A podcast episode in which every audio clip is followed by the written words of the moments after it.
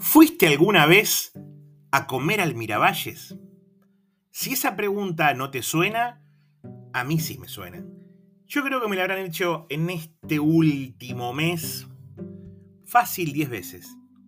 ¿Qué es el Miravalles? El Miravalles es un bodegón antiguo que este año cumple 100 años, que está en Bahía Blanca.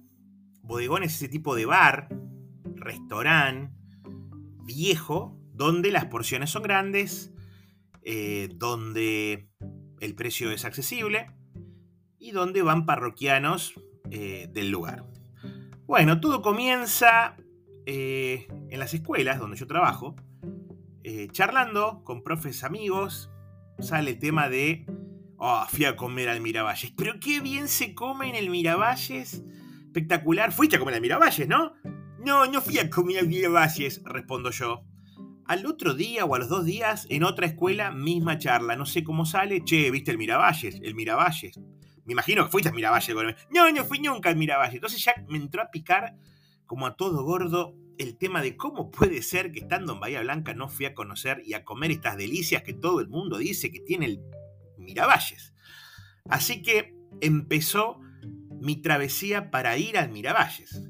Primero quería saber qué era el Miravalles, qué había el Miravalles, dónde quedaba el Miravalles. Bueno, me entero que el Miravalles, este bodegón, está enfrente de la estación del tren, en Bahía Blanca, en la calle Avenida Serri, y que este año cumple 100 años. Está desde 1923 y se fue pasando de generación en generación, de una familia. Hoy lo tiene un matrimonio que debe estar rondando los 50 y largos 60 años que no tiene hijos, entonces eh, le hicieron una nota en el diario de acá, de Bahía Blanca, y eh, ellos están un poco cansados de, trabajar y lo pusieron en venta. Ellos, el matrimonio este, hace todo. Eh, cocinan todo ellos, limpian, atienden, son los mozos, cobran. Todo, todo, todo lo hace este matrimonio desde hace un montón de tiempo. Lo habían arrancado los abuelos, después los padres y ahora lo tienen ellos. Eh, y ellos como no tienen hijos, no tienen a quién dejárselo, entonces lo, quieren vender. Pero lo quieren vender a aquellas personas que lo vayan a comprar y lo mantengan igual como está ahora. Eh, así que bueno, está medio complicadito. Y si no lo llegan a vender, a fin de año lo cierran. Entonces dije, me, me toca apurar. Si esta gente va a cerrar el bar en diciembre, tengo que ir a conocer el Miravalle. Está bien, estamos en agosto, tenemos tiempo, pero bueno, pestañaste y estamos en diciembre. Entonces eh, empecé a preguntar qué era el menú, qué había, si había que reservar. Diferentes opiniones de algunos, algunos me decían solamente se puede pagar en efectivo. Bueno, perfecto. Otros me decían está siempre lleno, tenés que reservar, no vas a conseguir mesa. Uy, pucha madre. Entonces, yo como salgo tarde de trabajar, digo, seguramente voy a salir y siempre va a estar lleno. Pregunto a otros amigos, me dijeron que no puedo ir y no probar el matambre casero.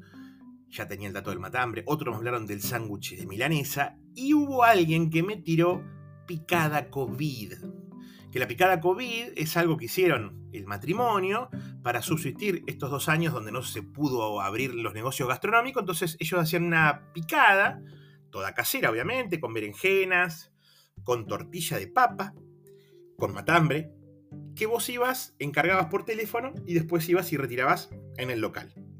La comías en tu casa. Quedó hoy el nombre todavía picada COVID. ¿Cuánto sale la picada COVID? Hoy, 17 de agosto del 2023, 2.800 pesos. Eh, pasarlo a dólar y vas a ver que es una ganga.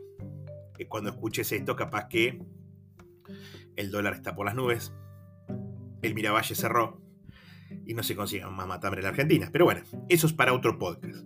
Entonces, em, un lunes, trabajando en una escuela nocturna, hablando con el director de la escuela, vuelve a salir el maldito tema del Miravalle. Che, ¿fuiste al Miravalle? Bueno, no, no fui nunca al Miravalle, no fui nunca al Miravalle, la puta que lo parió, quiero ir al Miravalle. ¿Cuándo voy a ir al Miravalle? ¿Y el Miravalle? ¿Dónde está mi Miravalle? Diría Capuzotto. Entonces me puso el bichito del Miravalles en la cabeza y cuando terminó la clase, tipo 11 de la noche, salí en mi motito, 110, pasé por, no tenía un mango en la billetera, tenía el débito nada más, entonces me arriesgo, digo, bueno, vamos a ir a ver qué onda, por lo menos pregunto. Paso por ahí, veo que hay mesas vacías, estaciono la motito afuera, le pongo el candado con la cadena, entro y pregunto al mozo, al mozo no, al dueño en realidad, que es el mozo, cobrador, todo. Digo, ¿trabajan con débito? Sí, perfecto, se me iluminaron los ojitos, digo, me quedo acá, vamos a comer algo de Miravalles. Entonces le pregunto, ¿y qué hay para comer? Me dice, mira, acá no tenemos carta, pero todo lo que hay es sándwich de milanesa, sándwich de matambre, picada COVID, alguna pizza, milanesas eh, y nada más.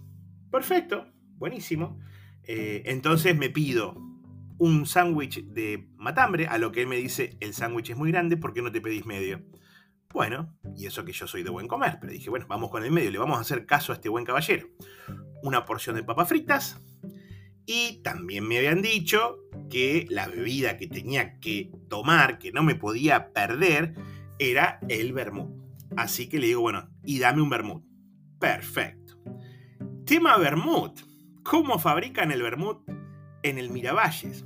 Tienen una chopera antigua, esa que es como un cilindro de de acrílico, donde arriba no tiene tapa y echas la cerveza y abajo tiene una canillita.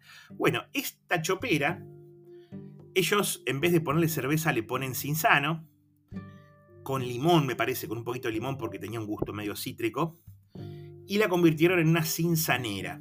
Entonces, me prepara el vermú, yo me puse a mirar a ver cómo lo preparaba, le echó un chorrito de fernebranca, sifón de vidrio, espumita y después le puso el vermú y unos hielos.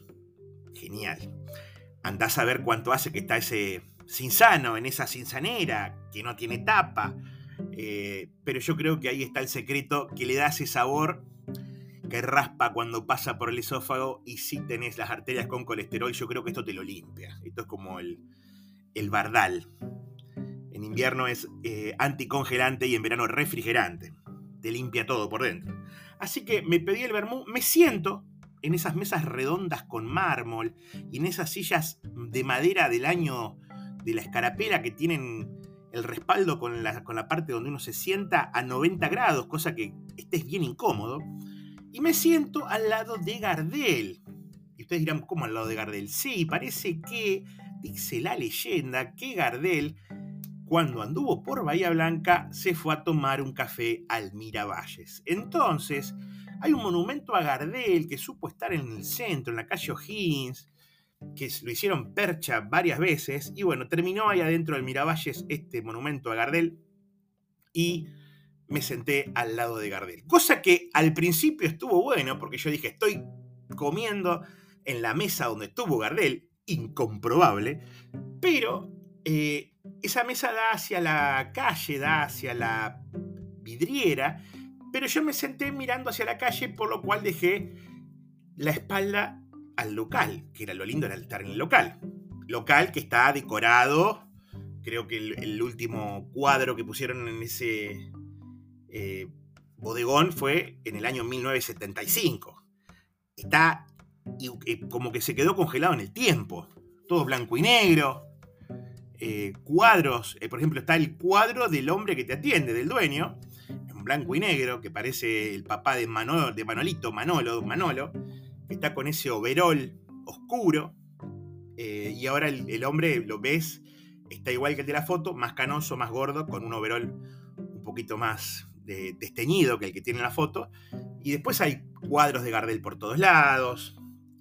Creo que también eh, la limpieza también es de 1975. Creo que la última vez que se barrió o se sacó la tela de araña data de eso. Pero eso es lo lindo del bodegón. No nos vamos a hacer los fifí, eh, ni las milipilis, ni los tinchos. Eh, la idea del bodegón es disfrutar, como dicen los pibardos, de esta experiencia. Ya no es mocachino, latte de un Starbucks con un flat white o con un avocado toast eh, si no es el vermú con el sándwich de, matambre. Ni bien me senté, eh, ya el mozo me había traído todo. O sea, no tuve que esperar nada.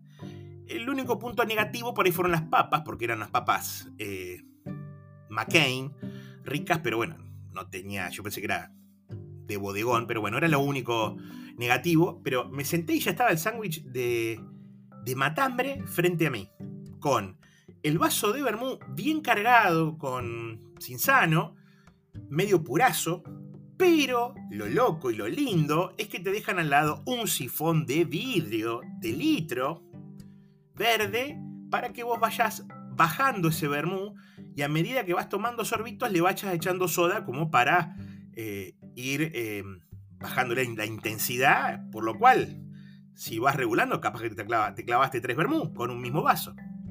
Un golazo.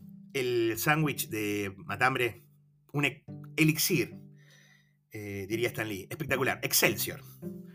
elixir lo decía el Coco Basile. el pan sin corteza, pan blandito, pan rico y con unas rodajas generosas de un matambre eh, que no se desarmaba, porque la, el gran key de la cuestión del matambre es que no se te salga el huevo. Problema que tenía el señor Bernardo Neustadt. Eh, los matambres de Neustadt tenían ese problema, siempre se les salía el huevo. Y si no, googleenlo y pongan huevo en Neustadt y van a ver eh, los problemas que tuvo.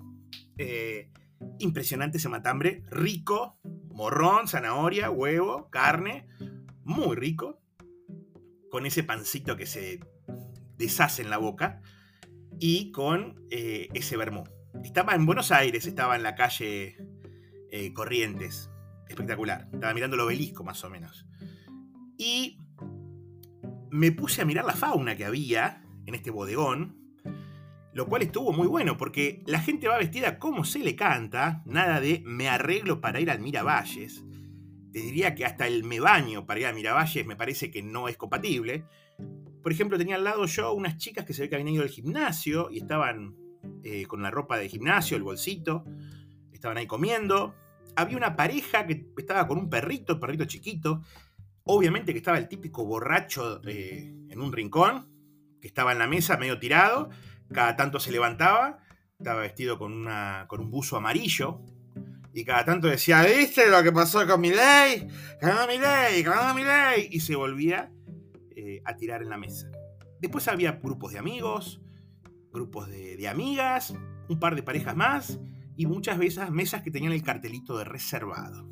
No me animé a ir al baño, me aguanté, eh, medio cosita, eh, pero no quería conocerlo, capaz que había una letrina, o no, seguramente había un inodoro, pero bueno, eh, no me dio para tanto. En el mostrador de, ese, de esa barra había de todo.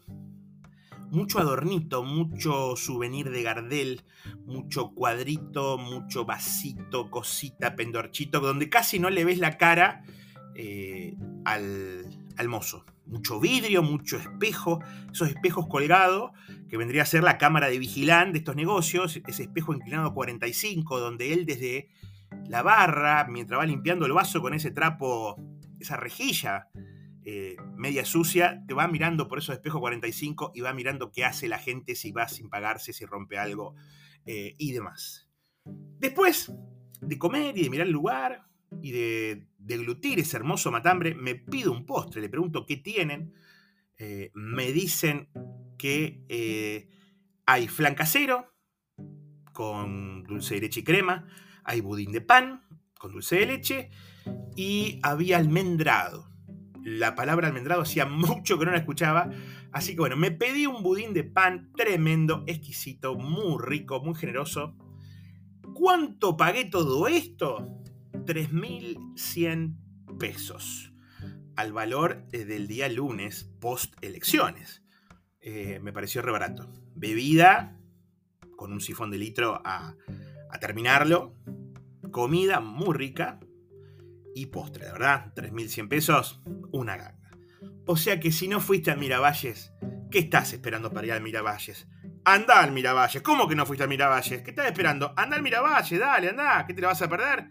Anda, te pedís un vermú, un sándwich de matambre y después te clavas un budín de pan. Abrazo gigante y nos vemos en el próximo episodio.